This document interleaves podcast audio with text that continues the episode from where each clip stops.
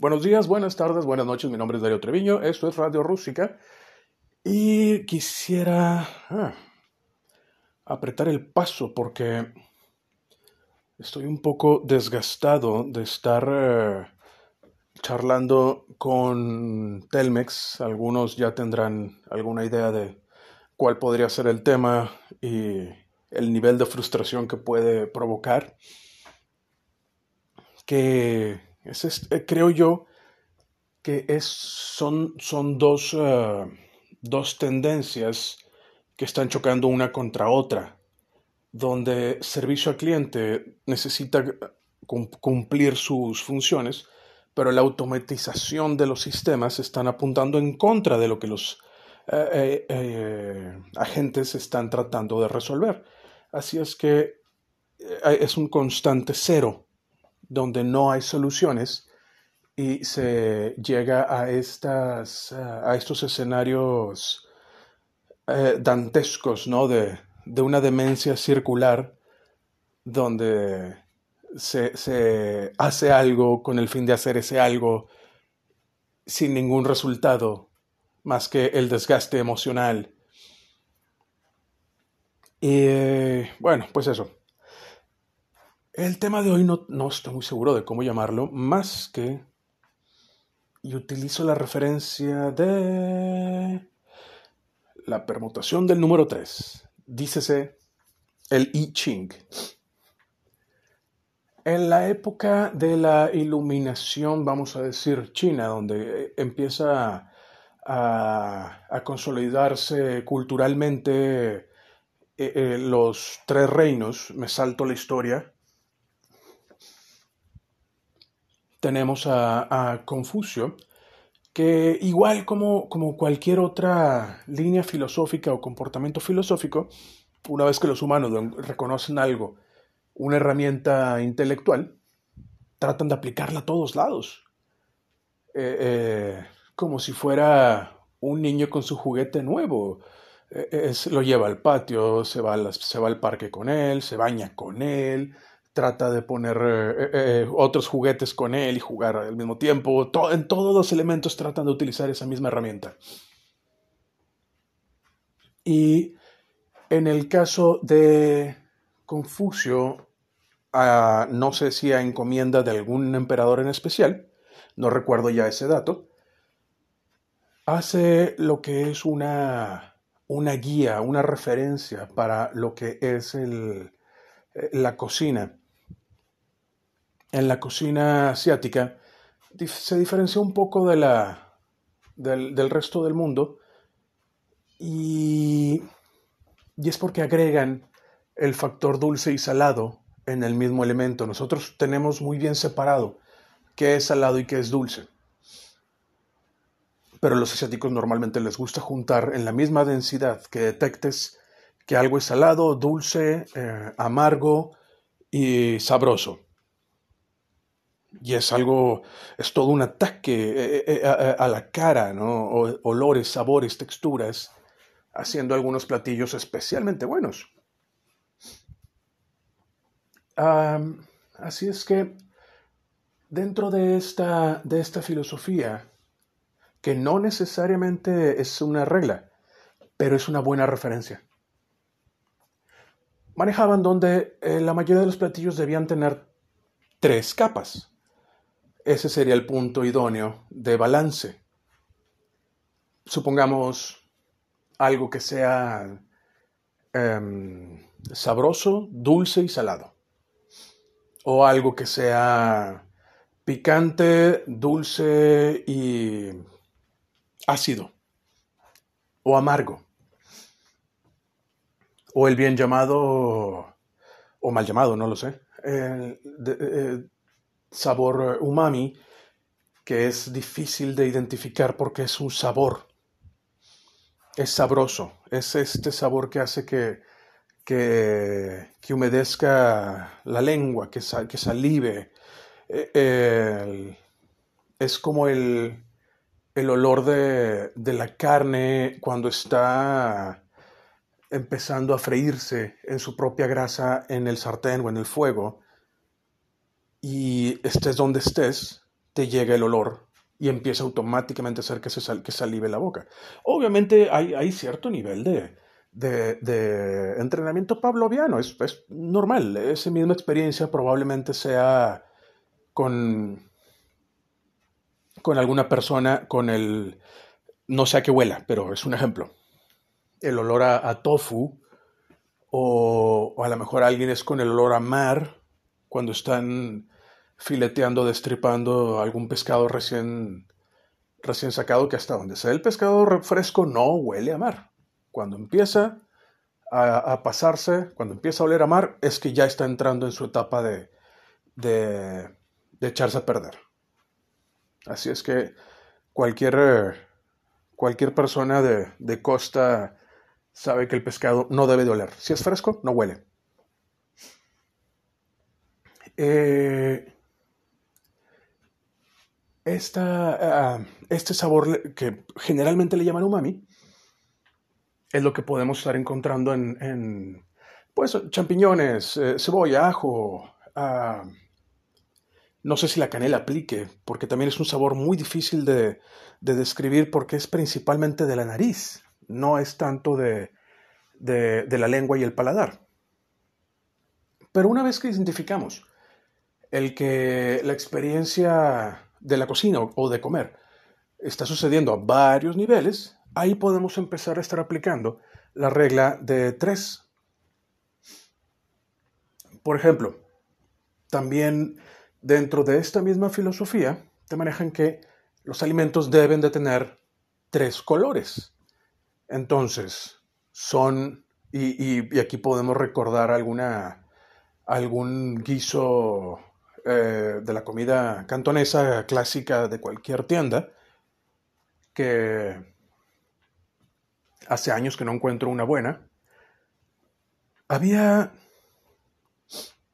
había una, una señora de Hong Kong que estaba, estaba en mi ciudad en una en, un, en una tiendita pequeña. Era, era, era en el más, eh, más genuino estilo de las tortas calientes. Algunos recordarán eh, eh, esta este, torta sándwich de puerco deshebrado que se calentaba en una parrilla, en una plancha grande junto con el pan todo junto, en ese momento te lo ensamblan con un poco de, aguacate, crema y tomate y se envuelven. Y eran, eran unas tortas muy básicas, pero los locales tenían esa forma, que era una cocina pequeña y a lo mejor cuatro mesas. Cuatro mesas y, ocho sillas o diez sillas.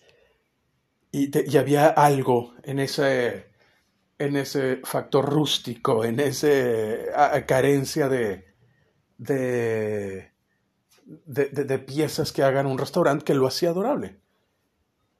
Y bajo esa, bajo esa imagen es que tenía la señora de Hong Kong su, su restaurante. Lamentablemente, la comida de Hong Kong, era estilo Hong Kong. Y no es la comida cantonesa. Así es que no, no, le no, le fue muy bien sin contar que esto es algo muy característico de los eh, chinos en, en, México, que no, no, se integran a la comunidad. Así es que eh, los únicos que se convierten en el vínculo entre la cultura y el lenguaje de, esta, de estas comunidades y, y el lugar donde viven son los hijos. Así es que las muchas veces las traducciones de los menús y la publicidad está literalmente traducido en Google, Google Translate y, genera huecos de ¿qué es esto? ¿Con qué? Pero bueno, estoy divagando. Recordamos los eh, eh, guisos cantoneses y que efectivamente no tienen tantos elementos. Normalmente tienen tres colores, la proteína y dos vegetales, o dos verdes, más lo que es el, el, lado de los sabores, que salado, agrio y dulce. Aquí cualquiera puede recordar eh, el clásico pollo agridulce. Y de acuerdo a cómo vayan a, querer perfilar lo que van a hacer, pueden separar en tres veces tres los elementos con los que están ensamblando el plato. Entonces puede ser que la proteína se presente en tres escenarios, porque literalmente también hacen eso. Puede ser un pescado eh, parrillado, otro frito crujiente y otro en sopa. Entonces tienes la textura firme, la textura crujiente y la textura tierna y jugosa. Y es el mismo, mismo pescado. Ahora, aquí viene todo esto. Estamos llegando a la temporada de, de fiestas navideñas. Para muchos puede ser una, eh, ya hablo por mí en este caso, que es una oportunidad de experimentar con algunas recetas nuevas y hacer del de, evento un evento un poquito más, eh, más estimulante, especialmente ahora que, que, ha habido, después de estos dos, dos adorables años de la pandemia mundial, que es muy difícil de decirlo en voz alta, en el sentido de que no se siente mal en el cerebro, o sea, el, que, el, que, se siente tan, tan ansioso decirlo en voz alta. Así es que bueno, les invito a, a, hacer esa, esa, investigación, y al decir investigación me refiero, tómense su tiempo, pueden tomar, eh, eh, eh, tómense una, una taza de té o de café en la mesa y, y, hagamos el, el, plano, por así decirlo, que realmente es la planeación del menú.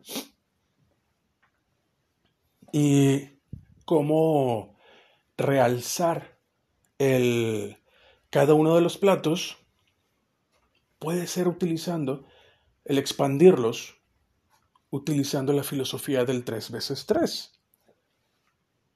Por ejemplo, ¿Cómo podríamos eh, levantar eh, la experiencia del obligatorio asado de puerco? O asado de, bodas, como le dirán en Zacatecas. Que es grasoso, es puercoso, es rojo. Y normalmente es una. es un. Es un platillo muy pesado, es hipercalórico por la cantidad de grasas que tiene ya que la salsa con la que se hace el que sea tan jugoso es aceite, es simplemente aceite, entonces tiene un contenido calórico muy, muy alto. Pero ya es tierno, ya es suave, ya es rojo. ¿Cómo se le puede agregar algo más? Podemos agregarle algo verde y crujiente. La solución generalmente ya la tienen los taqueros. el taco con eh, eh, la cebolla blanca picada y el cilantro picado. Y a final de cuentas todos vamos a hacer eso, lo sabemos. Una vez que te sirven del plato con el, guiso de puerco, sabes que vas a ser un taco. Eh, la persona que se lo echa con tenedor y cuchara tiene problemas o está a dieta porque tiene problemas. Eh, este es un modo de levantarlo de nivel. Así es que si, por ejemplo, en su, en su casa tengan planeado hacer por una, un evento navideño que sea tipo taquiza, un modo de levantar ese guiso es ese, fácil. Generalmente, como, como digo, los taqueros tienen las soluciones, que es tener eh, eh, estos extras de textura y de sabor adicional en la mesa. Ahora, vamos a tomar otro que es eh, obligatorio de las fechas. Pierna de jamón. La pierna de jamón que sea bien la pieza completa de jamón ya horneado o sea la pieza completa de pierna. Eh, personalmente me inclinaría a la pierna, la pierna natural de puerco. ¿Por qué? Simplemente las sales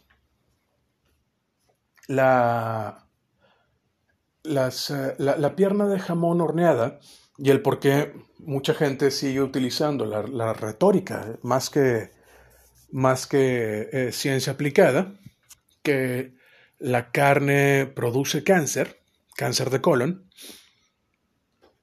es porque principalmente las, las carnes procesadas son las que pueden tener eh, elementos cancerígenos y estos elementos cancerígenos están a una cantidad mínima porque son realmente antibacteriales.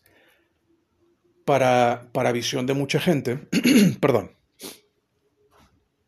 eh, o perdón, para varias líneas de investigación, el que haya un desbalance constante de acidez o de pH en el cuerpo y también de, de flora intestinal que esté eh, em, desbalanceada, son factores que produzcan eh, la posibilidad de cáncer.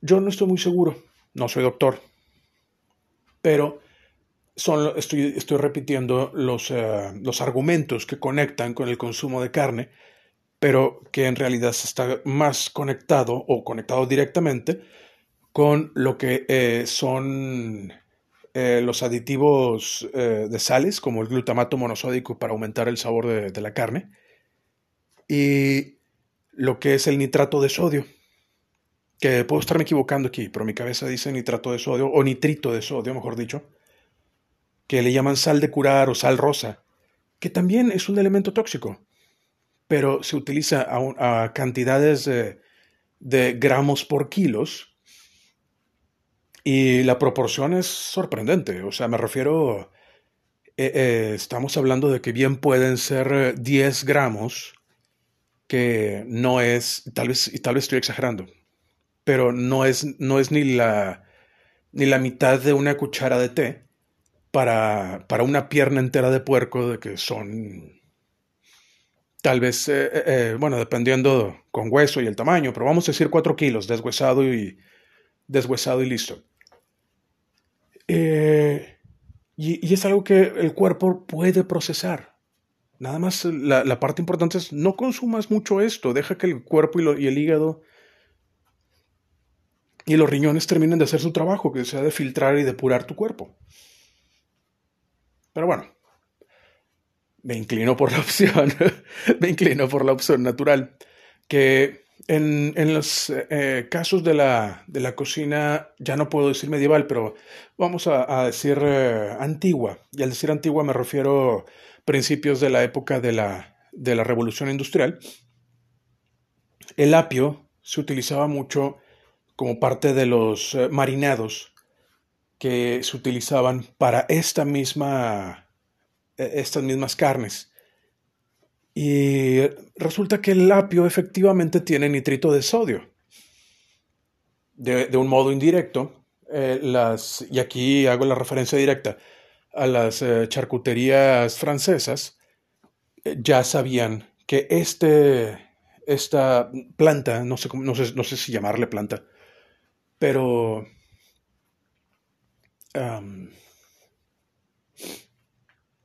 sí, estoy pensando, porque no sé si eso, no, no sé cómo llamarle, porque no es un arbusto, tampoco es un tipo de árbol, es es un tipo de tallo, este tallo, eh, eh, utilizarlo como, como eh, saborizante o sazonador, también efectivamente ayudaba a que se prolongara la vida de las carnes. Y, pero bueno, terminando esa parte, vamos a utilizar la pierna de puerco. Ya tenemos el sabor de la grasa, ya tenemos el sabor de la carne, ya tenemos el sabor salado de la, de la, de la, de la misma, del curado, o, o, de, puede ser de que le hicieran algún marinado, ¿qué más se le puede poner? ¿Cómo podemos aplicar aquí la tercera parte? Como ya tenemos el sabor del puerco, o dice sabroso, ya tenemos el, eh, eh, lo salado, y ya podemos tener un sabor adicional que puede ser el de la pimienta, o puede ser eh, el sabor afrutado de la pimienta roja, ahí podrían estarse cubriendo los tres, eh, los tres elementos. Ahora, ¿cómo agregamos las tres texturas? La carne es firme, pero si pudiéramos hacer que tuviera el acabado crujiente, pudiéramos utilizar el, el acompañar una pierna de, de, puerco y servirla junto con chicharrón de, de la carretera, chicharrón de las granjas, chicharrón de los mercados. Este chicharrón súper crujiente y duro que si tienes una muela grieta te, vas a partir un diente. Y se acompaña, se acompaña junto con esto. Ahora, colores. Ya tenemos el, rosa que hace el curado de la sal y, el color natural de la carne y, y el color dorado del chicharrón. Faltaría un color. ¿Qué otra cosa le pondríamos? Mi primer instinto es verde. Pero ¿qué tipo de verde se le puede poner a esto?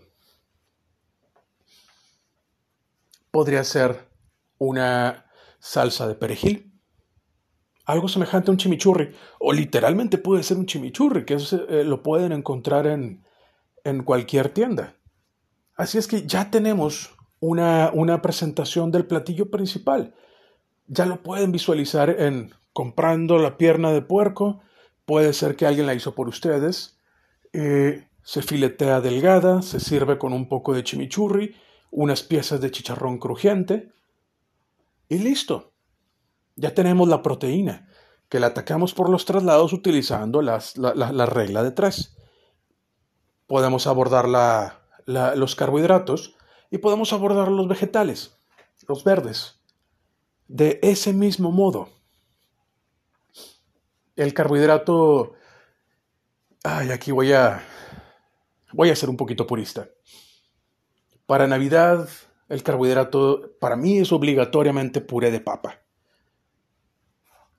Eh, el puré de papa necesita muy poco. El, generalmente eh, utilizo una, una de las técnicas más sencillas para mí, pero también más prácticas, que es la deshidratación de la, de la papa, en lugar de hervirla, que permite que mantenga todos sus líquidos, lo que hago es que la, deshidrato en el microondas. Una papa se tarda aproximadamente de 6 a 8 minutos, dependiendo de la potencia del microondas. Aquí les recomiendo utilizar eh, eh, em, no nada más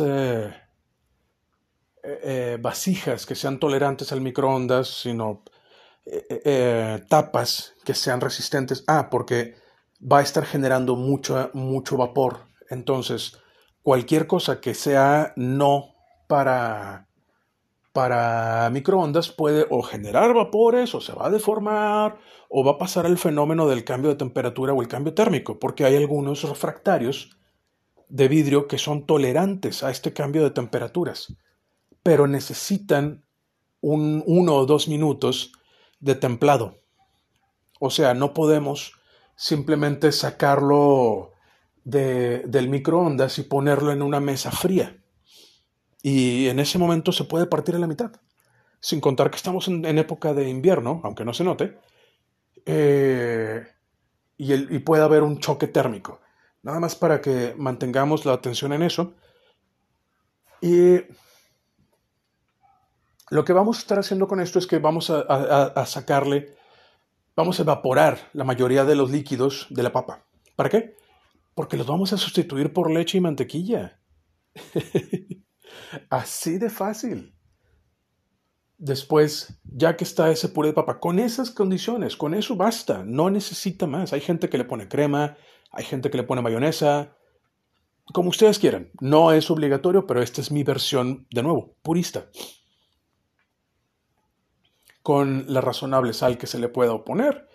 Y en algunos casos eh, eh, a mí me gusta ponerle cebolleta por de nuevo los colores. Pero aquí está el, aquí está el secreto. O aquí está, mejor dicho, no secreto, porque no es un secreto. el, el giro, el extra, el tiempo extra. Creo que no funciona esa analogía. Y a razón de la misma cantidad, se, eh, se fríe harina y aceite o harina y mantequilla. Lo dejo a su discreción. Generalmente para hacer esto se utiliza los sólidos que quedan del de el aceite y harina que ya se frió en las, en las tiendas de pollo frito, esto es del diablo, y se mezcla con leche y algún otro tipo de, de, saborizante que puede ser hasta el consomé de carne. Para con esto hacer la salsa este gravy, café y, y súper sabroso que venden en las tiendas como el Kentucky Fried Chicken. Que lo pueden usar ustedes perfectamente en la casa, pero nada más recordemos esta parte, esa, esa razón de uno y uno.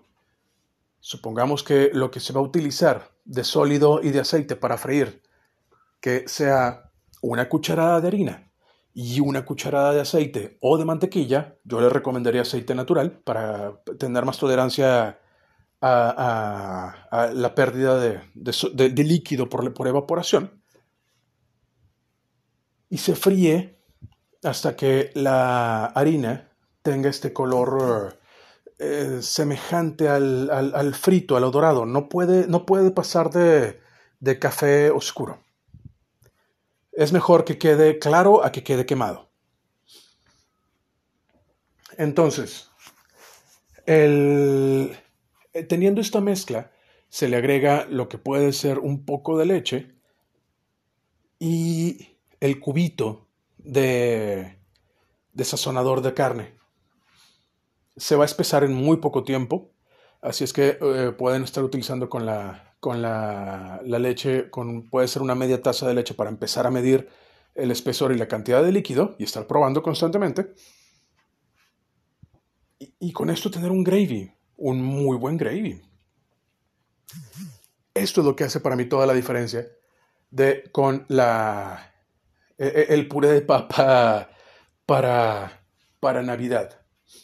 Así es que ya tenemos la proteína, el carbohidrato y el vegetal es la parte más fácil. Los vegetales siempre se han dejado creer.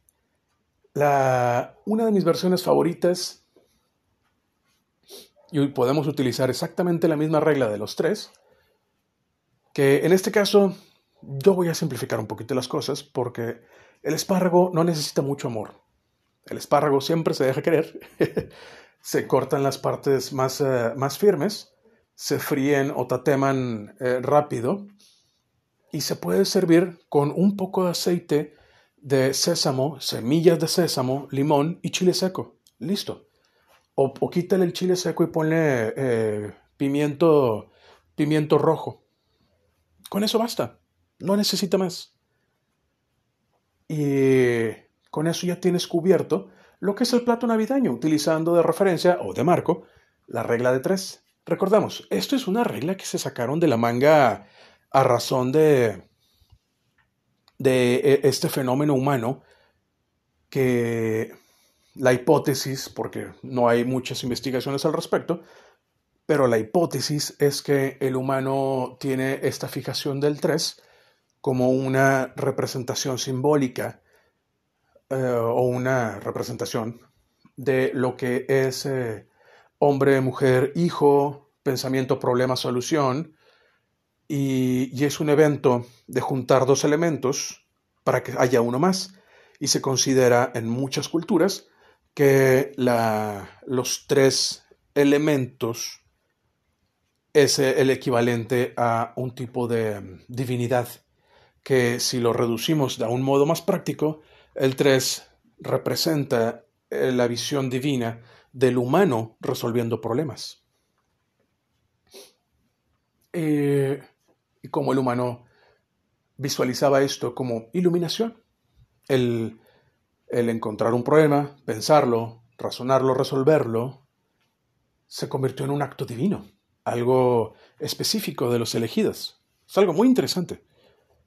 Pero bueno, es solamente una referencia, es solamente una referencia. Entonces, denle una, traten de utilizar esta, esta herramienta en su plan para la cena navideña. Si alguien ocupa eh, algo de asesoría, con gusto les doy algo de, de algunas ideas o si prefieren eh, que les prepare la cena, los que ya me han pedido ya saben qué es lo que van a recibir y los que no, mándenme el mensaje, pero de preferencia lo más pronto posible porque voy a tener, eh, eh, bueno, pues yo tengo la cena navideña también, así es que necesito programarme para poder cubrir todos mis ángulos. Pero bueno, por mi parte ha sido todo. Gracias por los, el que sea ya él o los o las o ellos que se quedaron a escucharme hasta el final de esta grabación y que si es posible les haya hecho buena compañía mientras están en el gimnasio, corriendo, lavando, trapeando, lo que sea. Este es el penúltimo de los podcasts de esta temporada. Espero la próxima terminar y si es posible para, para mañana, espero poder tener eh, el guion terminado para poder ofrecer unas opciones eh, detalladas de lo que podría ser una cena navideña para los que tengan interés de, esto y que tengan una, una, una, opción nueva, alguna opción de algo que, algo que, que haga extra interesante el evento para ustedes y también que sea razonable, que no sea una, un cambio de plan que les vaya a costar un ojo de la cara. Estamos en crisis. Por mi parte ha sido todo. Gracias para quien se quedó hasta el final y que tengan un excelente día.